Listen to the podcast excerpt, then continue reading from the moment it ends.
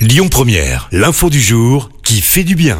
Je vous raconte l'histoire ce matin d'une miraculée. On reste dans la région où Aurélie, mère de famille de 46 ans, a passé trois jours et quatre nuits coincée sous la neige dans une petite cabane en montagne. Cabane située dans le massif de Beldon, c'est en Isère. 4 mètres carrés seulement à plus de 2000 mètres d'altitude. La quantité de neige qui était à tomber était tellement importante qu'elle ne pouvait même plus ouvrir la porte de la cabane depuis l'intérieur. Un appel à témoins avait été lancé et de nombreux secours ont été mobilisés. Dénouement heureux puisqu'ils ont finalement réussi à la localiser et à la sortir de la cabane.